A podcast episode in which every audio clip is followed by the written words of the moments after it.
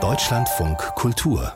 Länderreport am Sonntag ist es wieder soweit, eine Stichwahl in Ostdeutschland, auf die wahrscheinlich viele gucken werden. Denn im brandenburgischen Landkreis Dahme-Spreewald tritt ein Parteiloser gegen einen AfD-Kandidaten zur Landratswahl an. Und wir wollen uns jetzt dieses Duell, und es gab ja viele in der Vergangenheit, wo AfD-Vertreter vertreten waren, die wollen wir uns jetzt mal genauer angucken. Zum Beispiel erinnern wir uns an den AfD-Vertreter im thürischen Sonneberg und den Ragun Jesnitz in Sachsen-Anhalt. Die haben ja jeweils ihre Stichwahlen gewonnen. Viele haben schon gesagt, das ist der Beginn einer blauen Welle, zumindest viele in der Partei. Aber diese Welle scheint nun doch wieder abzuebben, denn in den letzten Stichwahlen war es bemerkenswerte Misserfolge.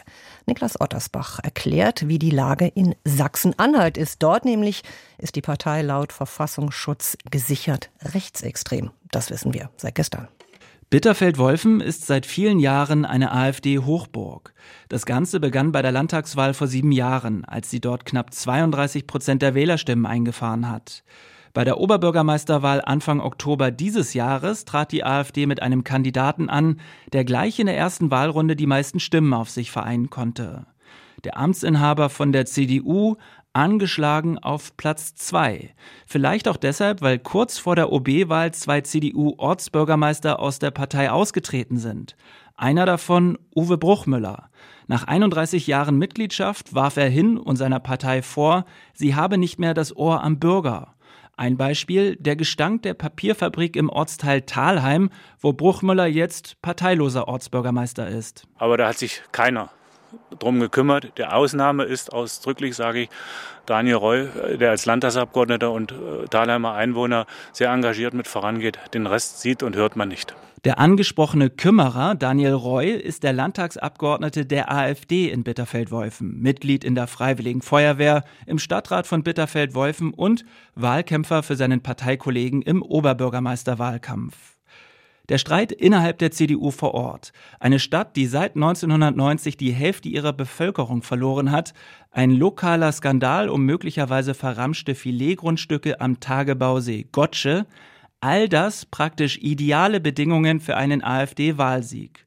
Und doch ist es am Ende anders gekommen. Der CDU-Amtsinhaber Armin Schenk konnte die Stichwahl vor gut vier Wochen in Bitterfeld-Wolfen knapp für sich entscheiden.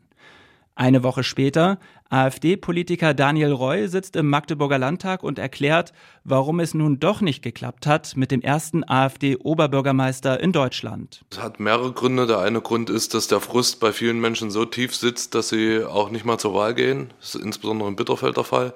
Die Wahlbeteiligung bei der Stichwahl in Bitterfeld-Wolfen lag bei 48 Prozent, deutlich niedriger als im südthüringischen Sonneberg. Als dort der AfD-Politiker Robert Sesselmann in diesem Sommer die Stichwahl für sich entscheiden konnte, lag sie bei knapp 60 Prozent. In Bitterfeld-Wolfen muss sich Daniel Roy dagegen eingestehen, trotz guter Ausgangsbedingungen konnte die AfD am Ende nicht ausreichend mobilisieren. Teilweise geht die Wahlbeteiligung auf 20 Prozent runter. Und daran sehen Sie, dass der Frust riesengroß ist ähm, und man eben auch nicht mehr glaubt, über Wahlen was verändern zu können. Das ist ein Riesenproblem, dass also selbst die AfD diese Leute nicht mehr erreicht. Je geringer die Wahlbeteiligung, desto schlechter ist das offenbar für die AfD. Der Soziologe David Begrich vom Verein Miteinander in Magdeburg analysiert seit vielen Jahren den Aufstieg der AfD, die inzwischen in Sachsen-Anhalt vom Verfassungsschutz als gesichert rechtsextremistisch eingestuft wird. Begerich weist darauf hin, dass dennoch auch in Bitterfeld-Wolfen nicht viel für einen AfD-Sieg gefehlt habe. Aber daran kann man eben auch sehen, dass der Wunsch der AfD, jetzt von unten nachzuwachsen, eben so einfach nicht funktioniert. Und ich würde sogar noch weitergehen und würde sagen, die AfD ist natürlich in gewisser Weise auch darauf angewiesen, dass sie jetzt kommunalpolitische Erfolge erzielt weil die Kommunalpolitik das Lernfeld ist für die Landespolitik. Talente entwickeln, Netzwerke aufbauen, Regierungserfahrung im Kleinen sammeln. Dafür seien die Posten in den Rathäusern und Landratsämtern wichtig, sagt der Magdeburger Soziologe.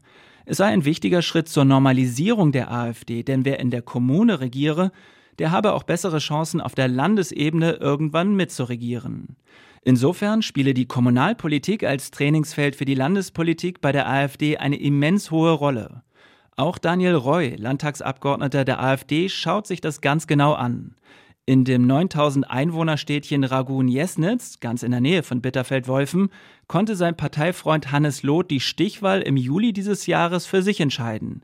Mit einem Kümmerer-Wahlkampf und dem Hannes von hier-Image, das bei dieser Wählerin damals gut ankam. Also ich wähle Hannes als ähm, Kandidat der sich mir halt vorgestellt hat am Infostand äh, und mir so auch erzählen konnte, was er vorhat. Das konnte ich nachvollziehen. Und Nils Naumann habe ich bisher nur auf dem Flyer gesehen.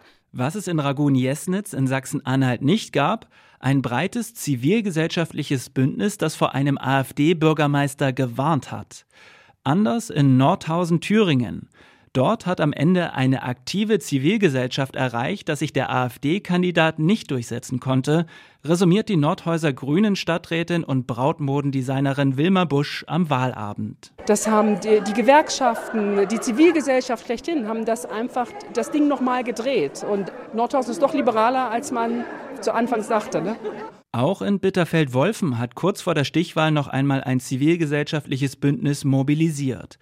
Sehr zum Ärger vom AfD-Wahlkampfstrategen Daniel Roy. Die Angstkampagne, die da gemacht wurde, vor allem von links betrieben, die hat dafür gesorgt, dass es nicht erreicht hat, wenn Sie mich da konkret fragen. Äh, das Argument von Daniel Roy zu sagen, es gibt eine Angstkampagne und die verscheucht uns die Wähler, eigentlich wäre das ja ein Eingeständnis einer Schwäche. Und das in einem Landkreis oder in einer Stadt, von der die AfD sagt, das ist unsere Hochburg. Neben der niedrigen Wahlbeteiligung und den zivilgesellschaftlichen Bündnissen sieht der Magdeburger Soziologe noch einen dritten Grund, weshalb die AfD in einigen ihrer Hochburgen dann doch in der Stichwahl scheitert.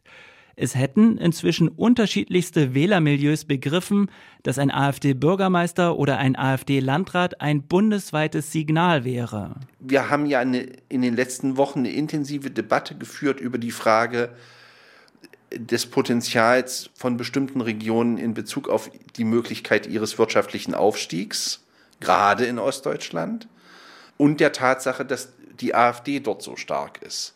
Also Bitterfeld hat natürlich internationale Firmen in der Ansiedlung.